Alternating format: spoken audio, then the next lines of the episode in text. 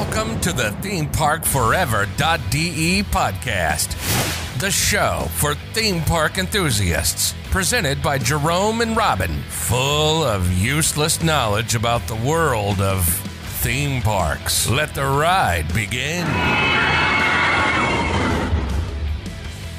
Herzlich willkommen zum Theme Park Forever.de Podcast. Heute mal wieder mit Robin. Hallo. Und mein Name ist wie jedes Mal Jerome und diese Begrüßung wird langsam langweilig. Wir müssen uns das einfallen lassen. Wir werden kreativer irgendwann. Zeitnah. Das nächste Mal springt Robin aus einer Torte versprochen.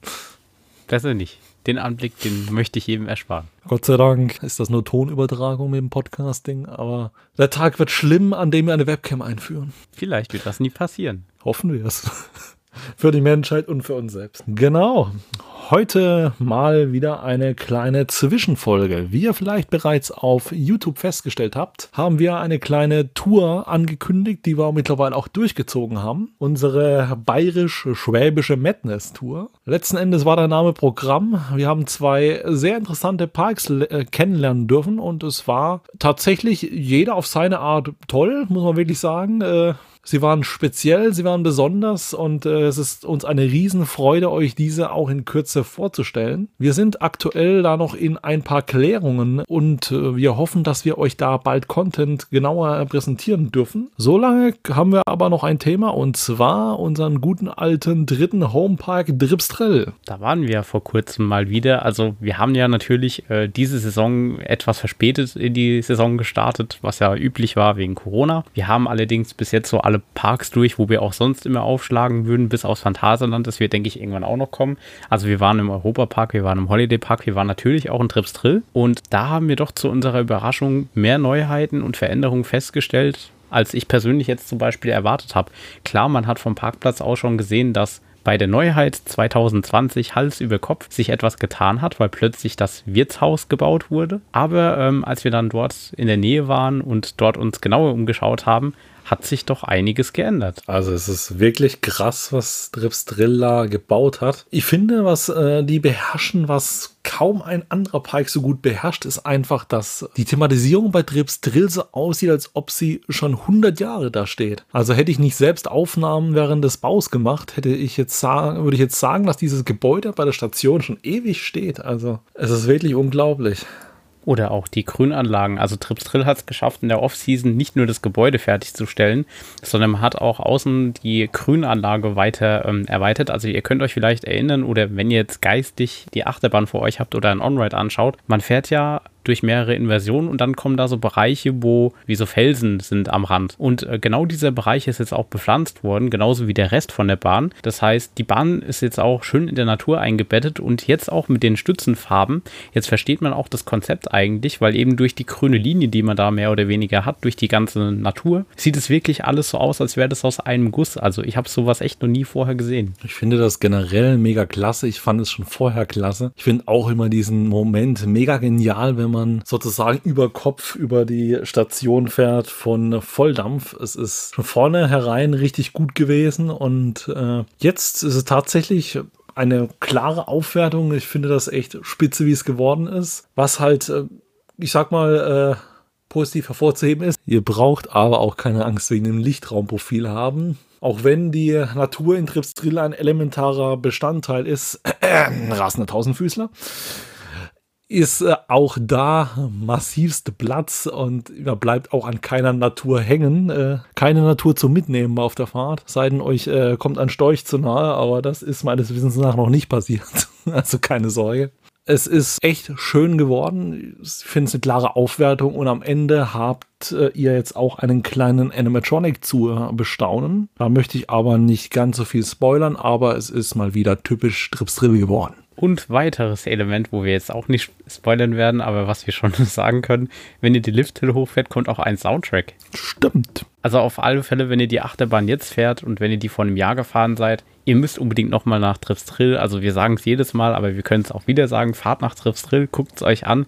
Äh, ihr habt echt das Gefühl nach einem Jahr, ihr fährt eine komplett andere Achterbahn. Also da hat sich so viel wirklich geändert Ähm, das Fahrverhalten ist immer noch top. Sie macht auch noch richtig Spaß, auch bei Volldampf. Und ich habe auch den Eindruck, jetzt wo auch das Gebäude fertig ist, das sieht einfach auch genial aus, weil in dem Moment, wenn du mit Hals über Kopf fährst und dann Volldampf irgendwie oben beim Wirtshaus durch ein Dach donnert, das ist total genial gemacht. Das ist tatsächlich nochmal eine große Aufwertung. Ich muss dazu sagen, das Ende von Volldampf fand ich bisher immer, wie soll ich sagen, ist äh, im Gegensatz zu ander, bei anderen äh, Boomerangs oder Family Boomerangs hatte ich erst so das Gefühl, dass das Ende abrupt abgesägt war. Aber jetzt, wo man dadurch das Wirtshaus äh, durchfahrt und es fertiggestellt ist, äh, sieht das Ganze so mega geil aus. Also wow, wow, wow.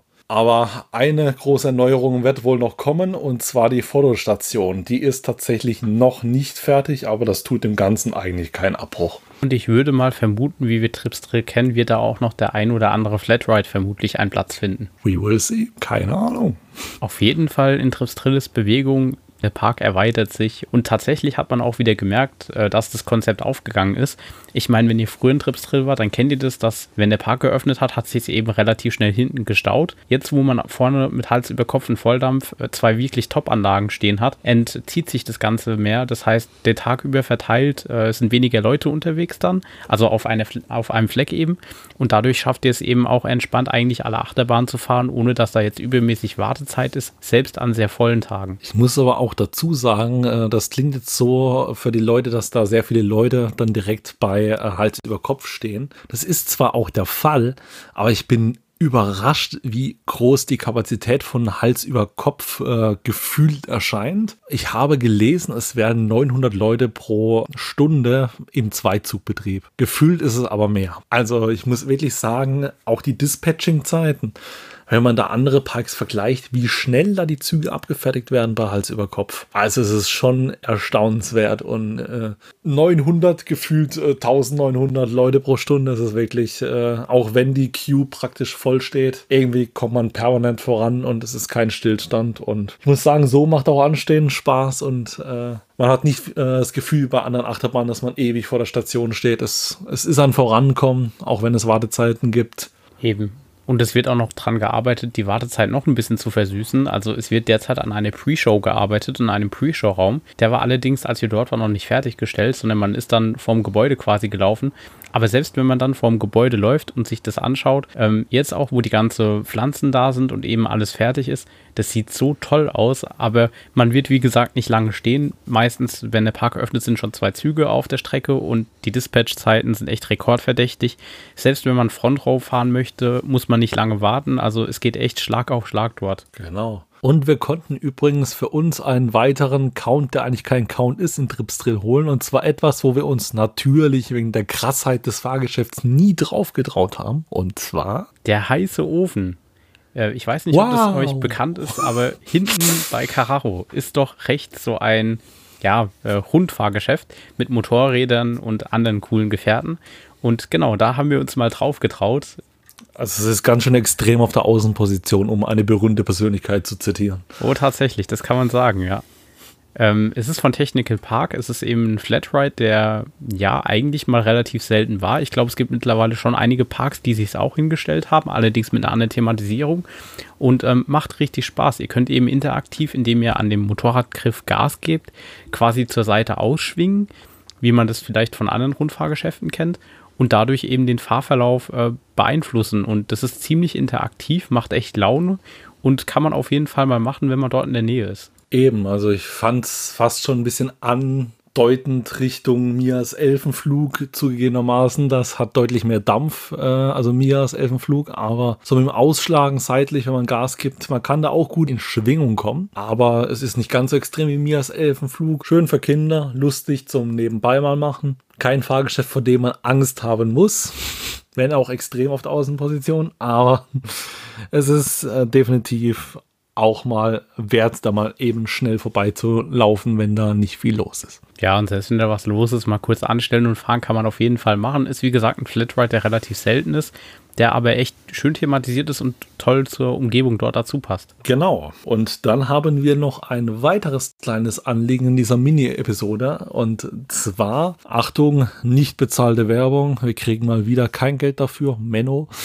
Nochmal möchten wir auf das Thema FKF hinweisen, dem Freundeskreis Kirmes und Freizeitpark e.V. Mittlerweile ist die nächste Convention für das Jahr 2022 im Wunderland Kalka in der Frühbucheraktion gestartet. Wenn ihr mal Interesse habt, andere Leute aus der Fanszene kennenzulernen und äh, eventuell an die ein oder anderen Kontakte knüpfen und interessante News erfahren wollt, könnte das eventuell was für euch sein. Wie gesagt, wir kriegen kein Geld dafür, wir sind zwar Vereinsmitglieder, aber wir hoffen, dass wir auf diesem Weg vielleicht einen oder anderen erreichen können, der vielleicht Interesse hat, äh, da mitzuwirken. Ja, wenn ihr Interesse habt an so etwas und da gerne in die Community etwas mehr eintauchen wollt, gerne euch mal beim FKF umschauen. fkfev.de lohnt sich. Wir sind da beide selbst Mitglied, wir sind auch aktiv und ähm, ja, also ist definitiv eine lustige Truppe, ein toller Verein und ähm, man kriegt da auch Einblicke und man kriegt auch regelmäßig Zeitschriften. Das ist quasi die Vereinszeitschrift Park and Ride, wo man auch mal hinter die Kulissen schauen kann bei verschiedenen Attraktionen oder auch mal die Historie verschiedener Parks, verschiedener Attraktionstypen.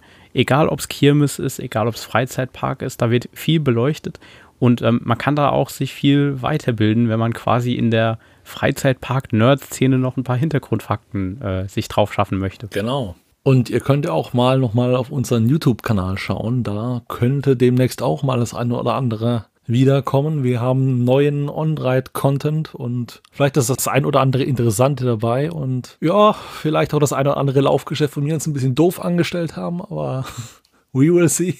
Ja, also das ist wieder ein eine Besonderheit, die wir bei der Tour hatten. Wir waren ja, wie gesagt, im Freizeitland Geiselwind und auch im Schwabenpark. Und äh, wer das Freizeitland Geiselwind kennt, der weiß, dass da auch Laufattraktionen stehen, die früher vielleicht mal auf einer Kirme standen. Und ähm, naja, wer Jerome und mich kennt, weiß, dass wir vielleicht nicht die geschicktesten Menschen sind. Und äh, ja. Es ist ein Engelsgleich in unseren Bewegungen. Also ich weiß nicht, was Robin hier meint. Naja, wenn man es schafft, gegen eine Seitenwand zu laufen, die kein Hindernis ist und die auch als Seitenwand zu erkennen ist, dann weiß ich auch nicht. Es war nur eine Metallstange, die ein Hindernis festgehalten hat, aber ja, sagen wir mal, es war semi-erfolgreich. Die, die On-Rides sind auf jeden Fall lustig. Äh, man sieht desorientierte Personen, die versuchen, äh, klarzukommen mit den einfachsten Methoden. Ich bin mir relativ sicher, wenn an dem Tag Kinder vor uns gewesen wären, die wären da deutlich schneller durchgekommen als zwei planlose, halb erwachsene Menschen. Tja, was soll ich dazu noch sagen? Wie gesagt, wir werden da auch in Kürze in unseren nächsten Folgen unsere Tour thematisieren. Sind da eventuell noch in Kontakt mit Gesprächspartnern, das müssen wir mal schauen. Und äh, wir freuen uns schon darauf und haben auch weitere Themen in Planung. Also ihr dürft euch auf das ein oder andere freuen. So viel zu unserer kleinen Lückenfüller-Episode heute. Ja, ich hoffe, ihr hattet Spaß und wir hören uns nächsten Monat in einer etwas längeren Veröffentlichung dann direkt wieder. Ja, äh, ihr könnt natürlich uns Feedback zukommen lassen. Wenn ihr Feedback habt, dann meldet euch. Social Media at themeparkforever.de wäre die E-Mail-Adresse oder Instagram oder Facebook oder YouTube. Wir freuen uns von euch zu hören und freuen uns schon, die nächste Episode euch präsentieren zu dürfen. Bis dahin. Ciao. Bis dann. Macht's gut. Ciao.